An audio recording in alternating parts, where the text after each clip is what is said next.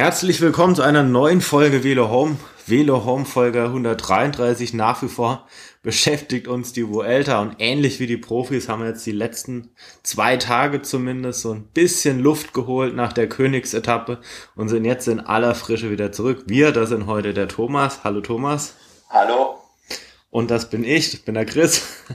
Wie gewohnt. Ja, und lass uns gleich einsteigen. Also die, die Königsetappe nach Cordals Cortal den Camp. Ähm, ja, vor zwei Tagen. Viel wurde vorher im Vorfeld drüber berichtet. Ja, es wurde im Nachhinein auch viel drüber gesprochen.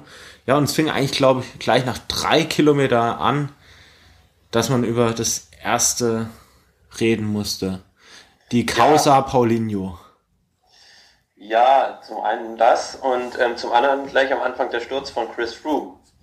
Das war ja eigentlich auch ein Ereignis, das die Vuelta nach, nach, äh, nachträglich entscheidend beeinflusst hat. Und nachhaltig, ja, genau. Ja. genau, also auf den ersten paar Kilometern gleich ganz, ganz viel los. Ich würde sagen, fangen wir mal mit, mit Paulinho noch an. Hast du es gesehen? Ich habe den Sturz äh, nicht selbst live gesehen, sondern auch nur hinterher im Video. Und ja gut, ist, meiner Meinung nach war der Fahrer da auch selber vielleicht ein bisschen schuld, weil er kommt aus der Kurve raus und ja, kommt dann ja irgendwie nicht mehr richtig zu Fall, nachdem er das Motorrad da touchiert. Hat, ja, hat meiner Meinung nach einfach zu schnell die Kurve angefahren und ähm, ja, das, der Motorradfahrer hätte natürlich ähm, das vielleicht merken müssen und schnell nach vorne ziehen müssen. Aber da hundertprozentig dem Motorradfahrer für die Schuld zu geben, das, da tue ich mich dann auch schwer mit. Trotz allem irgendwie so Situationen, die sich vor allem in diesem Jahr und dann jetzt auch in Spanien ganz schön häufen. Also man hat es jetzt zu Beginn der Saison, ich glaube bei der Flandern-Rundfahrt mal bei äh, Boaro erlebt, der, der da gestürzt ist, weil er von einem Auto touchiert wurde. Dann ganz bekannter Fall bei, San, im, bei der Klassiker San Sebastian, Greg van Avermaet in Führung liegend.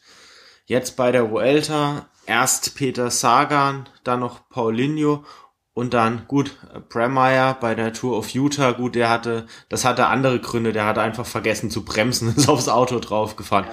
Aber und natürlich nicht zu vergessen, Jakob Fugesang bei der Tour de France.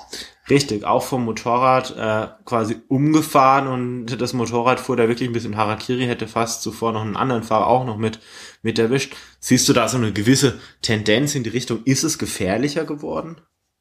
Äh, ja, weiß ich nicht, ob das jetzt gefährlicher geworden ist, aber ja, es war auch in der Vergangenheit waren ja diese Motorradstürze oder Unfälle mit irgendwelchen Fahrzeugen waren ja schon immer ein Thema.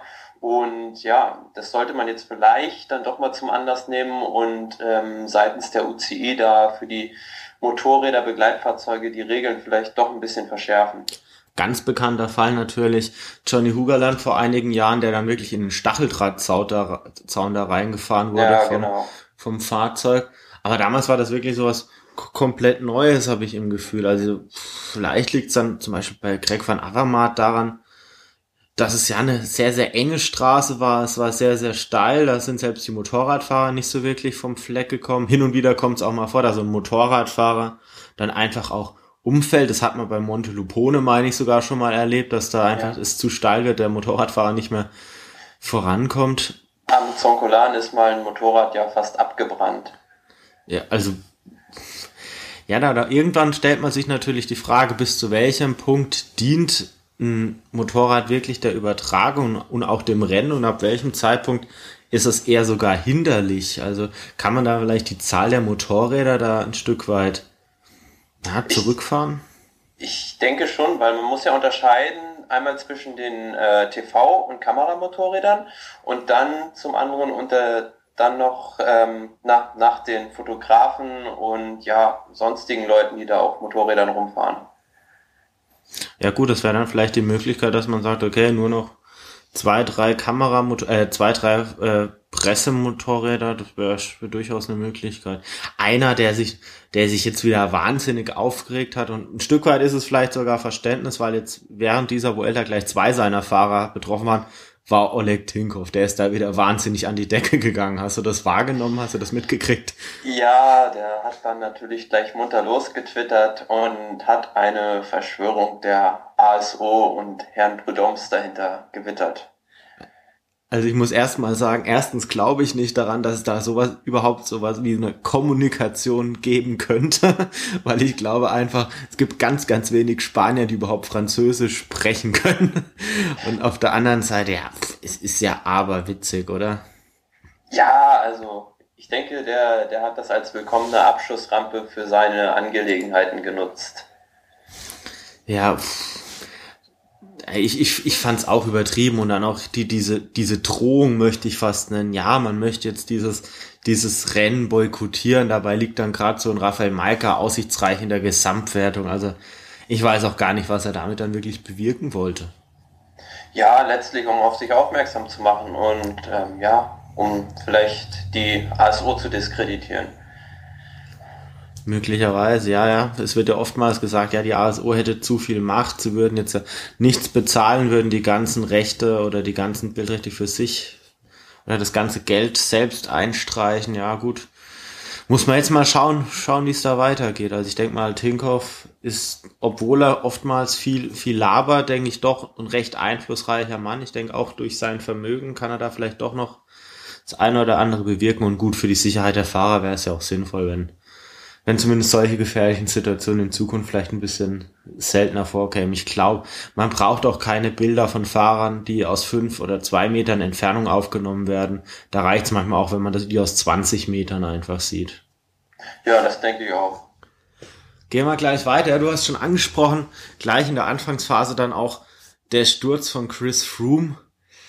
Ja, man möchte ja fast meinen, ja, war so ein bisschen zu erwarten, ist ja oftmals ist ja ein Fahrer, der sich oftmals hinlegt, aber diesmal ähnlich wie, wie vielleicht bei der Tour im letzten Jahr hat es dann schlimmere Folgen gehabt. Ja, er soll sich angeblich sogar den Fuß dabei gebrochen haben und ist die Etappe zwar noch zu Ende gefahren, hat dann aber danach das Rennen aufgegeben.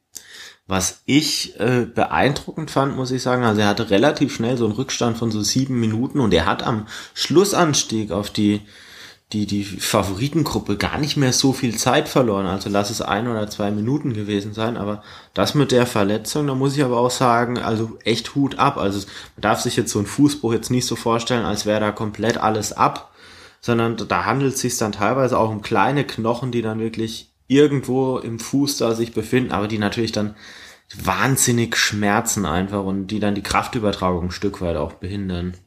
Das ist klar, aber das sieht man selten bei einem Radsportler, also Fußbruch. Ja, also bei Contador hat man ja mal was ähnliches gesehen, da, da meinte man ja schon, er hätte beide Beine amputiert und kam dann doch wie Kai aus der Kiste dann wieder zurück, hat sogar die Vuelta gewonnen. Ja, bei Froome hat sich dann relativ schnell dann angedeutet, äh, dass es nicht so, so weitergeht. Er hat dann die äh, Rundfahrt nach der Etappe beendet. Ansonsten warst du, hat die Etappe das gehalten, was sie, was sie versprochen hat im Vorfeld? Im Finale schon. Vorher vielleicht nicht ganz, aber es war doch ja ein sehr, sehr schönes Finale und die Abstände zeigen auch, dass es ähm, ja eine sehr, sehr schwere Etappe war. Genau, also war, wie zu erwarten, war eine Gruppe lange Zeit vorne. Ja, der Fahrer, den wir auch letzte Woche da schon so ein Stück weit oder Anfang dieser Woche so ein Stück weit so vielleicht gedacht haben, der könnte vielleicht was machen. Mikkel Landa war dann auch in der Gruppe. Man darf es vorwegnehmen, hat, hat die Etappe sogar dann auch gewonnen. Hinten im Hauptfeld war es lange Zeit dann doch so ein bisschen ruhiger. Also es ging aus meiner Sicht so ein bisschen später zur Sache als vielleicht eigentlich erwartet. Also ich habe zwar die ganze Etappe jetzt nicht gesehen, aber so richtig die, die erste richtige Attacke, die gab es doch dann eigentlich erst äh, in der Abfahrt vom Col de la Galina, oder? Ja, so war es mehr oder weniger. Aber am vorletzten Berg, am Col de Galina, hat ja schon Astana quasi die Favoritengruppe ordentlich ausgesiebt. Und es war auch da der Moment, an, in dem Chris Froome dann das zweite Mal zurückfiel. Und in der Abfahrt, wie du es schon gesagt hast, hat dann, denke ich, versucht, Burrito Rodriguez seinen Heimvorteil auszuspielen. Er kannte die Strecke natürlich wunderbar und hat sich dann zusammen mit, glaube ich, es waren zwei oder drei Teamkollegen abgesetzt. Und in der Gruppe war dann auch noch ein Valverde dabei und ein paar andere Fahrer. Jan Erviti beispielsweise vom Team Movistar, der sich von vorne zurückfallen lassen konnte, der dann auch noch mitarbeiten konnte, ja. Ja, genau. Und ähm, kurz darauf schloss dann aber schlossen ein paar andere Favoriten um Fabio Aro wieder auf Und dann war eigentlich diese ganze Situation mehr oder weniger neutralisiert, weil sich alle mehr oder weniger angeschaut haben und nur Katjuscha noch Tempo gefahren hat in der Gruppe. Und Tom Dumoulin, der war zu dem Zeitpunkt aber noch nicht wieder vorne dabei. Der konnte dann aber dank der Hilfe von Pozzo Vivo und Jewe wieder aufschließen, die den Großteil der Arbeit in seiner Gruppe gemacht haben. Ja, also der Vorsprung der, der, der Gruppe Rodriguez, Aro Valverde, der betrug zeitweise sogar schon mal so, glaube ich, 50 Sekunden. Also jetzt nicht ein Vorsprung, wo man sagen kann, den fährt man mal mit einem kurzen Sprint wieder zu. Aber dann hat man vorne halt auch gemerkt, da ist man ein bisschen dosierter gefahren, hat nicht mehr alles gegeben und ja, ob man sich da vielleicht im Nachhinein nicht so ein bisschen geärgert hat, dass man da nicht, nicht mehr riskiert hat, weil äh, Tom Dumoulin ist ein Fahrer, den man nach wie vor auf der Rechnung haben muss. Und das hat er auch auf der Etappe wieder gezeigt. Ja, er hat sich äh, sehr, sehr gut in der Schlusssteigung nach Kortalsenkamp geschlagen. Das hätte ich eigentlich ja, so auch nicht erwartet. Am Anfang sah es ja auch aus, wirklich am Anfang der Steigung, als würde er jetzt vielleicht einbrechen, aber hat dann doch seinen Rhythmus gefunden und hat ähm, den Schaden dann doch sehr gut limitiert. Ja, also so, in, ich möchte fast meinen, so in typischer Zeitfahrermanier. Also man, man hat dann so diese typischen Fahrer, so ein so vielleicht ein Valverde, ein Chavez, auch ein Quintana, die dann erstmal so ein bisschen versuchen, das Tempo mitzugehen. Dumoulin hat erstmal so ein paar Meter einfach reißen lassen. Aber der hat die Fahrer dann nach und nach einfach wieder aufgefahren und ja, die, die Fahrer, die am Ende wirklich viel Zeit auf ihn gut gemacht haben, die kann man am Ende an einer Hand abzählen. Und einer der Fahrer, das war ja, ja, war, war dann Fabio Aru. Genau, das war der auch der erste Angreifer unter den Favoriten in der Schlussstange. Der hat, der hat als erster das Tempo forciert und dann waren eigentlich ja kurze Zeit nur noch Dani Moreno und Purito Rodriguez in der, in der Lage mitzugehen. Ich glaube, Quintana ist auch noch mal kurz vorgefahren, aber der fiel dann auch wieder raus. Und ja, der zweite Antritt von Aro hat dann gesessen. Da hat er auch Rodriguez und Moreno stehen lassen und ist dann solo ja hinter seinem Teamkollegen Landa so eineinhalb Minuten gut angekommen. Ja, starke Vorstellung auch von Ian Boswell, der aus der Favoritengruppe oder aus der äh, Ausreißergruppe dann noch Dritter geworden ist. Ganz starke Leistung. Ja, und Aru ja, hat mit Abstand den besten Eindruck gemacht. Also die zwei Katjuscha-Fahrer kamen dann mit einer halben Minute etwa Abstand ins Ziel. Dani Moreno hat die ganze Zeit nachgeführt und im Nachhinein habe ich mich so ein bisschen gefragt, gerade auch wenn man so die letzten paar Meter gesehen hat, auf denen dann Moreno nochmal Rodriguez so ein bisschen fast abhängen konnte um zwei, drei Sekunden.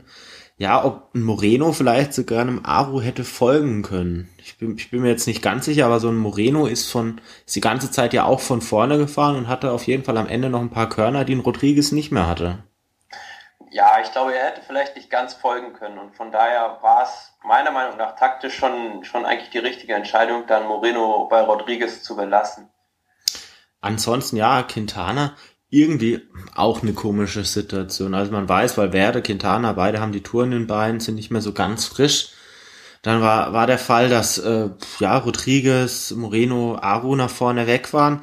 Rafael Maika und Nieve haben dann auch relativ schnell ab, äh, nachgesetzt, haben sich gelöst von den anderen Favoriten und dann gab es die Situation, dass ein Quintana nochmal so, ich möchte meinen, so einen halben Kilometer, Kilometer nochmal so eine kleinere Gruppe angeführt hat, unter anderem mit Valverde und hat sich dann entschlossen, dann doch nochmal so ein bisschen so einen Zahn zuzulegen. Vielleicht, weil Valverde signalisiert hat, er kommt jetzt doch nicht ganz so mit, fahr, was du kannst. Aber das hat dann auch nur so ein, zwei Kilometer angedauert und dann ist Quintana aber ganz böse eingebrochen. Irgendwie komisch das Ganze, oder? Ja, man hat ganz deutlich gesehen, also die, die Fahrer, die die Tour de France auf sehr, sehr hohem Niveau gefahren sind, die, die sind natürlich alle nicht mehr frisch bei der Vuelta. Und man hat gesehen, mit Fabio Aro und Mikel Landa sind da zwei ganz vorne angekommen, die, die die Tour ausgelassen haben, die den Giro in den Beinen haben. Und auch ein Purito Rodriguez, der hat bei der Tour, als er gesehen hat, dass es nicht wirklich läuft, hat er halt, denke ich, mehr oder weniger rausgenommen und ist jetzt natürlich frisch. Und man sieht ganz deutlich, wer die Tour gefahren ist und wer nicht. Schön finde ich noch, dass ein Esteban Chavez sich so ein Stück weit erholt gezeigt hat. Also nicht mehr so die, diese Leistung der ersten Woche, wo er wirklich so an den kurzen Anstiegen da wirklich davon geflogen ist, aber zumindest wieder in einer Verfassung, wo man sagen kann, ja, nach wie vor so ein Kandidat für die Top 5. Auf jeden Fall. Also der hält sich sehr gut und fährt eigentlich im Rahmen seiner Möglichkeiten. Und es ist ja auch jetzt das erste Mal, dass er das bei einer Grand Tour so beweist, dass er wirklich ähm, kontinuierlich Tag für Tag seine Leistung abliefern kann. Genau, so ein Fahrer von dem man vielleicht im Vorfeld so ein bisschen Top 5 hätte erwarten können oder zumindest in dem Bereich, hat er hat auf der Etappe so ein bisschen enttäuscht, also Pozzo Vivo. Also ich dachte mir, okay, als er dann äh, die Gruppe Dumoulin mit Nieve zusammen wieder herangeführt hat, ja, der, der hat heute was vor, aber er kam am Ende dann mit, mit, meine ich, fast vier Minuten auf Fabio Aro oder noch mehr Rückstand ins Ziel. Also fehlt, also ein Fahrer, der eigentlich frisch sein müsste, oder? Eigentlich schon, ja. Ein bisschen rätselhaft. Entweder es fehlt an der Form oder ja, vielleicht auch an der mangelnden, vielleicht an der großen, an der langen Pause, an der mangelnden Rennpraxis. Ja, möglich. Ja, gut, jetzt Doppelsieg, äh, Landa vor, vor Aru. Vielleicht in dem Zusammenhang, jetzt ist es offiziell, die, die Bewegung für einen glaubwürdigen Radsport hat Astana jetzt aus ihrer Bewegung ausgeschlossen. Zurückzuführen ist das Ganze auf äh, den Fall Lars Bohm bei der Tour, der da erhöhte oder, oder zu niedrige Cortisolwerte hatte. Ich weiß nicht, was es in dem Fall ist. Nachvollziehbar, ich denke mal was, worauf jetzt Astana nicht unbedingt Wert legt, oder? Nein, hätte man darauf Wert gelegt, dann ähm, ja, dann hätte man den Fahrer Bohm auch vor der Tour aus dem Aufgebot genommen. Aber ähm, ja, man sagt sich auch, letztlich ist das für uns eine Marionette, die MPCC. Also ja, nice to have, aber nicht wirklich, nicht wirklich wichtig. Genau. genau, ja. Zusammengefasst für dich die Überraschung und die Enttäuschung vielleicht der Etappe? Die Überraschung war für mich eigentlich Rodriguez, den ich so stark nicht erwartet hätte. Ja, und die Enttäuschung eigentlich natürlich Quintana, aber da hat sich ja im Nachhinein eigentlich auch herausgestellt, dass er krank ist. Ja, also da wird jetzt wahrscheinlich auch nicht, nicht mehr viel kommen, gehe ich von aus. Also er hat auf der heutigen Etappe ja auch ein Stück weit mit einem Ausstieg geliebäugelt. Muss man mal sehen. Gestern dann, ja, vor, vor Madrid wahrscheinlich so die letzte äh, klare Sprintankunft. Aber so klar, dass es zu einem Sprint kommt, war es dann am Ende gar nicht. Nee, es war äh, relativ äh, auf Messers Schneide, sage ich mal, dass die Ausreißer durchkommen. Aber dann gab es zum Schluss ja doch einen Sprint und John Degenkolb, der war wieder irgendwie eingebaut. Ja, also, also ganz skurril. Also man hat so 200 Meter von dem Ziel einen scheint Albezinfahrer da lossprinten sehen und man hatte ja, eigentlich... Der ist wirklich wie wild losgesprintet, aber Degenkolb war nirgendwo zu sehen. Ja, also da hätte man fast meinen können, wenn da jetzt Degenkolb dahinter wäre, ja, optimaler Zug. Aber da hat man sich echt gefragt und Degenkolb kam dann wieder von viel weit zu hinten, zwar mit von viel weit, also war viel weit zu hinten, äh, viel weit zu hinten, was ist denn das für ein Deutsch?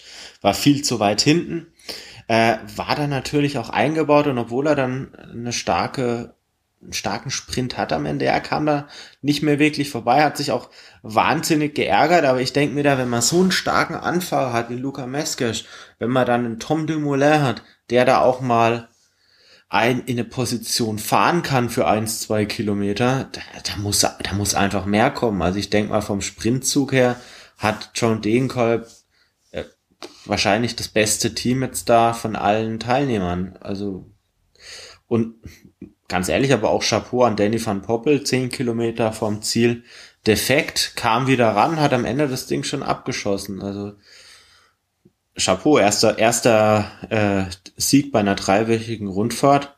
Aber für Degenkolb, man muss ganz ehrlich auch sagen, die Konkurrenz ist jetzt nicht wirklich allererste Sahne, oder? Nein, und normalerweise müsste in so einem Sprint von der Sprint von der reinen Grundgeschwindigkeit ist er der schnellste. Aber zum Beispiel bei einem Danny van Poppel hat man auch gesehen, so ein, so ein Zwischenfall, wenn man mal so defekt hat und dann ja, fast schon mit Anschlag wieder nach vorne fahren muss, das macht einen richtig hellwach und der war im Finale einfach bockstark. Also ich kann mich an eine Situation erinnern, mit Robbie McEwen war das damals sogar noch, aber das ist jetzt auch schon, boah, das können zehn Jahre her sein, als der da mal wirklich, ich meine sogar, es wäre noch kürzer vom Ziel gewesen, als es da noch drum ging, ob er überhaupt noch mal zurückkommt und hat dann auch die Etappe gewonnen. Vielleicht ist das auch wirklich so dieser Adrenalinstoß, den man dann auch wirklich braucht, um dann vielleicht am Ende noch mal die 1, 2 kmh da schneller zu sprinten. Gut, klar, bei einer Tour de France mit ganz anderen Gegnern da. Ne? Ja. Ja, weiter. Heutige Etappe. Ja, wenn man sich die Etappe anguckt, es Berg der dritten Kategorie, Berg der zweiten Kategorie, nochmal ein Berg der dritten Kategorie. Nicht ganz so lange, etwa 170 Kilometer. Gefühl so immer so ein bisschen bergan, bergab. Darauf folgend kommen jetzt drei Bergetappen. Es hat sich schon, ja, man, man hätte schon mit Ausreißern schon rechnen können, oder? Ja, ich denke, es war so eine typische Überführungsetappe, auf der sich die Favoriten nicht wehtun wollten. Und aber auch die Sprinterteams waren, waren echt müde. Also die haben sich da auch nicht drum geschlagen, da die Nachführarbeit zu machen. Ja, und dann hat sich relativ spät, wie ich meine, dann eine große Gruppe gelöst, 24 Fahrer mit dabei. Ich habe ja so ein bisschen im Vorfeld mit geliebäugelt, dass vielleicht so ein John Degenkorps mit der Brechstange versucht und sich einfach in diese diese Fluchtgruppe einfach mal mit reinsetzt, weil das wäre, glaube ich, die eleganteste Lösung gewesen. Er, er hätte selbst für sein Glück sorgen können, hätte bei 20 Fahrern nicht vielleicht das große Problem gehabt, eingebaut zu sein. Und man, er hätte sein Team jetzt nicht beanspruchen müssen. Ne? Hat er jetzt nicht gemacht, andere Sprinter haben es gemacht. 24 Fahrer am Ende vorne. Interessant vielleicht noch mit Romain Sicard und äh, Gianluca Brambilla, zwei Fahrer aus den Top 15. Ja, die haben sich dann auch durch ihren Vorstoß heute wieder in die Top 10 äh, gearbeitet und haben auch Astana dazu gezwungen, äh, die ganze Zeit nachzufahren, weil die durfte man nicht allzu weit weglassen und davon könnten natürlich auf den nächsten Etappen wieder die anderen Favoriten profitieren, dass Astana sich vielleicht so ein bisschen müde gefahren hat.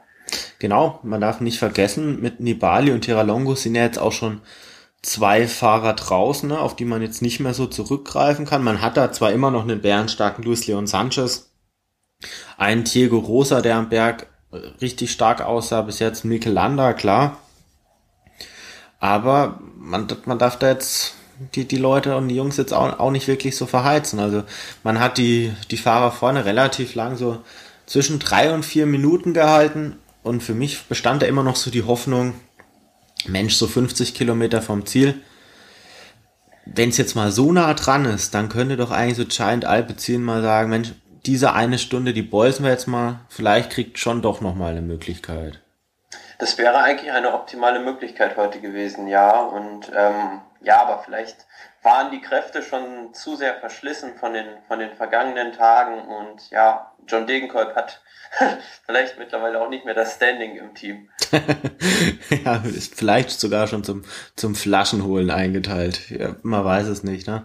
Jetzt wird's natürlich, für auf den nächsten Etappen wird's natürlich dann schwer. Also vor Madrid sehe ich da jetzt erstmal keine Möglichkeit mehr für ihn. Aber zurück zur Etappe. Ja, es gab dann 24 Fahrer. Klar, jeder, jeder will gewinnen und dann gab's am, am letzten Anstieg der dritten Kategorie, gab's ja dann auch diverse Angriffe. Ja, und der letztlich erfolgreiche Angriff, der war von Nelson Oliveira vom Lampre-Team. Und ja, damit hat Lampre eigentlich so ein bisschen das Triple, kann man fast schon sagen, voll gemacht. Die haben mit Pollands eine Etappe beim Giro gewonnen und dann haben sie mit ähm, Ruben Plaza bei der Tour eine Etappe gewonnen und jetzt mit Oliveira eine bei der Tour gewonnen. Eine kurze Frage, Pollands ist ja nicht von Tinkoff? Nein, der fährt bei Lampre. Oder wie hieß der Fahrer, der vorhin von Tinkoff angegriffen hatte? Ähm, da hast du mich jetzt gerade auf den falschen Fuß erwischt. Okay, weil ich meine, ich hätte mich da an Polans auch erinnert. Vielleicht, vielleicht bringe ich das gerade auch komplett durcheinander. Ähm, man hört dich schon wild tippen. Ah, Poljanski, also war, war jetzt nicht, nicht so ganz weit weg, aber dann, dann, dann Ja, ich glaube, der eine ist Pole und der andere ist Slowene. Ja, ja. ja, auf jeden Fall, äh, Nelson Oliveira hat sich da nach einigen anderen Ausreißersuchen da abgesetzt, ist ja auch ein starker Zeitfahrer und er hat ja doch, doch dann auch ganz schön davon profitiert, dass mit Ruben Plaza und dann Valeri Conti ja dann noch zwei andere Fahrer dabei waren aus seiner, ja. aus seinem Team. Die, haben das dann vorbildlich gemacht. Die haben immer sozusagen, ja, eine Polizistenfunktion wahrgenommen und vorne die Nachverarbeit in der, in der zweiten Gruppe haben die gestört und dafür, dadurch dafür gesorgt, dass die nicht mehr rankommen. Also ist, ist das ist das noch fair, also so dieses bewusste Stören, oder würdest du schon sagen, okay, das ist jetzt schon so ein bisschen geht ins Unfaire rein, da bewusster wirklich Nachführarbeit kaputt zu machen? Naja gut, sie haben es ja jetzt nicht übertrieben. Das ist, das ist dann doch im Radsport, denke ich, ein, ein faires taktisches Mittel. Das würde ja jedes andere Team genauso machen. Genau, also man hat da nur gesehen, okay, es war immer wieder schwierig, also da in der Nachführarbeit, Arashiro hat sich da gezeigt, Niki Terpstra hat sich da unter anderem gezeigt, Kenny Elisond hat sich gezeigt, aber da war immer ein Lampre-Fahrer direkt dahinter, das hieß so dieses normale, äh, ja, ich lasse mich rausfallen, der nächste fährt gleich wieder Tempo, war nicht möglich, weil sobald der Lampre-Mann da wirklich an erster Stelle war oder jetzt nachführen hätte sollen müssen, hat er sich einfach so ein Stück weit, ja, ausgeruht und hat erstmal wieder das das Tempo um so 5 kmh reduziert und vorne ist der Abstand von Oliveira natürlich in die Höhe gegangen und ja, letztendlich ja dann auch souverän gewonnen. Ja, kann man nicht anders sagen. Er hat das souverän nach Hause gefahren. Ja, dann Sprint um Platz 2, ja, ein Stück weit um die goldene Ananas, aber ich denke, dennoch gibt's einige Fahrer, die sich drüber freuen. Also Julien Saumont, zweiter Platz, das war beispielsweise so einer der Sprinter, der sich da vorne mit reingeschummelt hat in die Gruppe. Nicholas Roach, der sich scheinbar da jetzt auch ganz gut erholt hat von seiner Verletzung. Ein Rochas auf Platz 5, wo ich mir dann immer wieder denke, gefühlt kann man dem jeden Gegner im Sprint zur Seite stellen. Er schafft's irgendwie immer Zweiter, Dritter oder Vierter zu werden. Also, ja. Er lässt aber auch mal sehr gute Sprinter hinter sich. Das ist ja das Komische. Ja, also man hat so das Gefühl, er, er kommt da immer auf den gleichen Positionen an, egal wer da mit ihm jetzt dabei ist. Ich, ich, ich, ich, ich würde fast behaupten, wenn der jetzt auf die Zielgerade mit Amens Churuka biegt, wird er Zweiter. ja, also Wahrscheinlich, weit, ja. weit hergeholt, aber ich denke, so in etwa könnte es laufen. Ja, Überführungsetappe abgeschlossen. Ich denke, im Gesamtklassement, ja, eigentlich noch alles eng beieinander. Gerade dadurch, dass jetzt äh, Brambilla und Cicada jetzt wieder Boden gut gemacht haben. Die Top 10 immer noch innerhalb von drei Minuten. Man sollte meinen, alles ist noch drin. Ja, alles noch sehr, sehr dicht zusammen. Bei der ersten, bei der letzten schweren Bergankunft in Kortazenkamp hat sich natürlich jetzt Aru so ein bisschen als der stärkste der Favoriten herauskristallisiert. Aber ist ja nicht gesagt, dass er das über drei Wochen halten kann, weil beim Giro hat er ja zwischendrin auch schon mal Schwächen gezeigt. Ja, und der Punkt ist ja, Top-Favorit vermeintlich ja.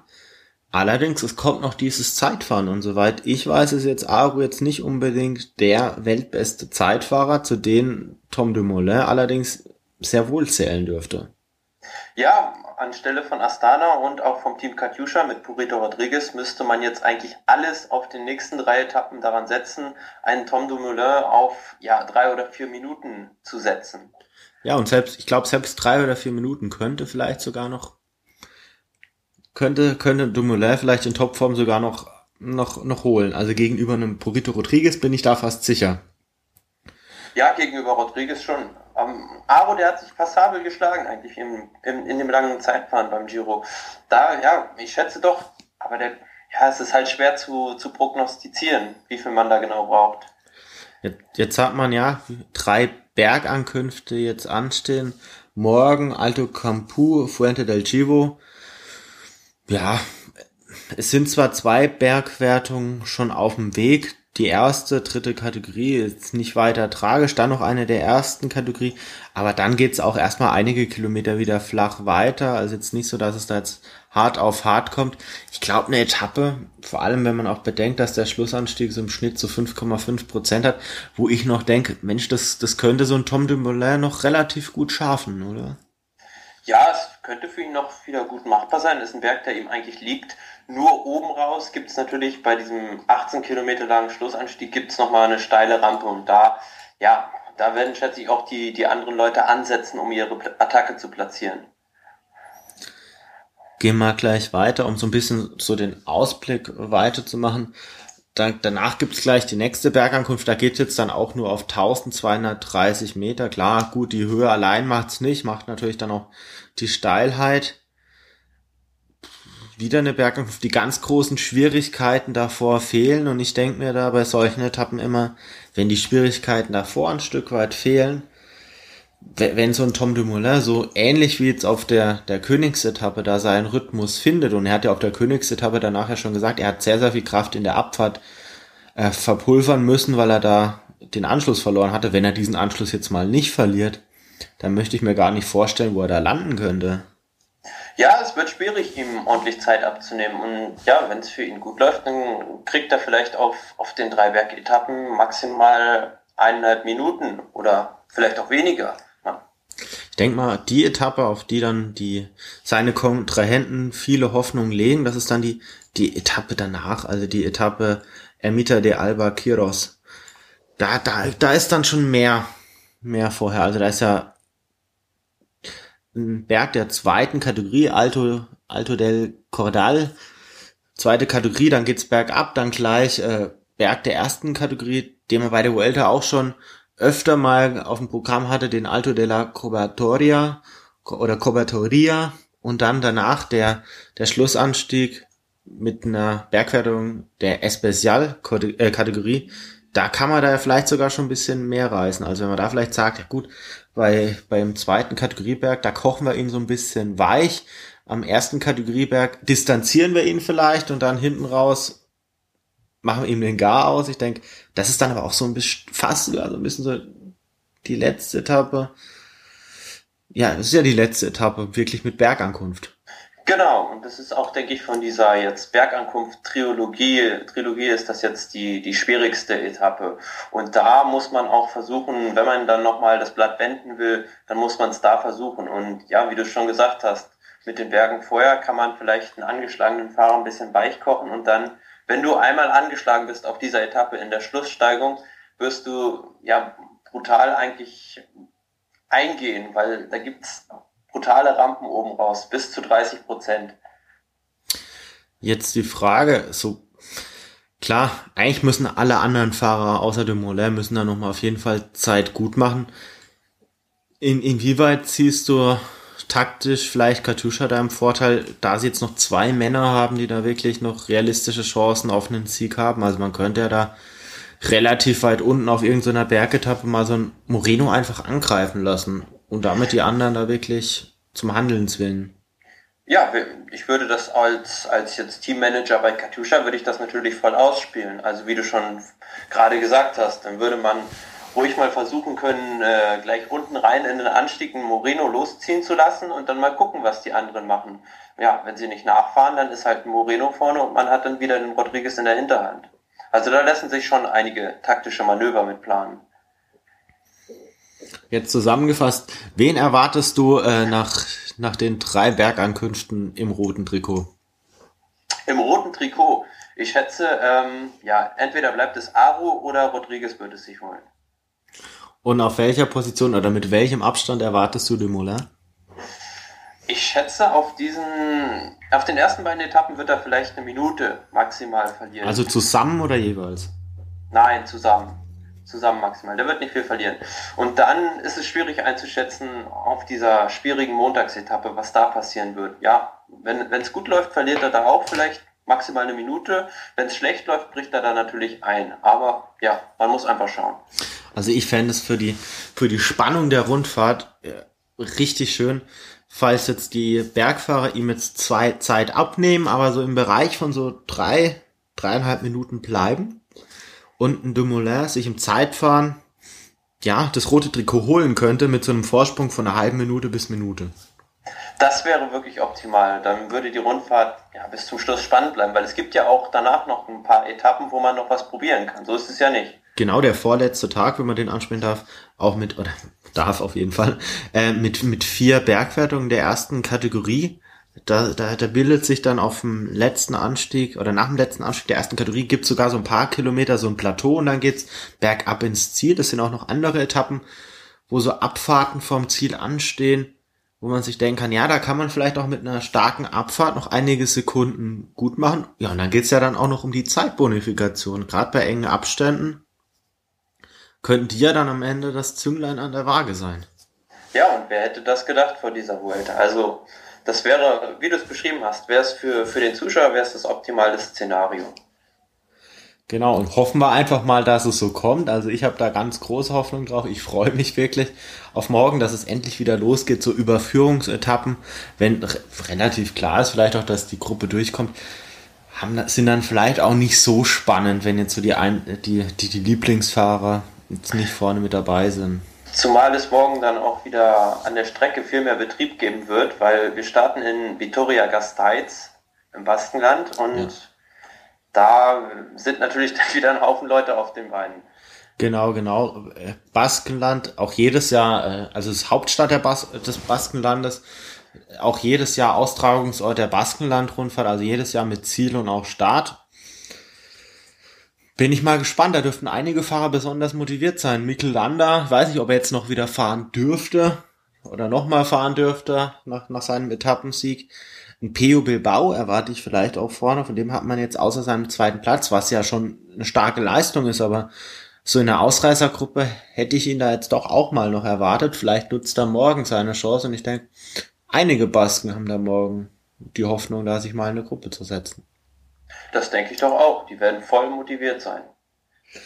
Gut, ein, vielleicht noch ein Fahrer, der vielleicht ganz besonders motiviert sein dürfte, ob, ja, obwohl er ja eigentlich kein wirklicher Baske ist, aber er ist sehr, sehr lang im Team Euskaltel gefahren und hat jetzt schon den, den nötigen Rückstand. Vielleicht ein Fahrer für morgen, Samuel Sanchez?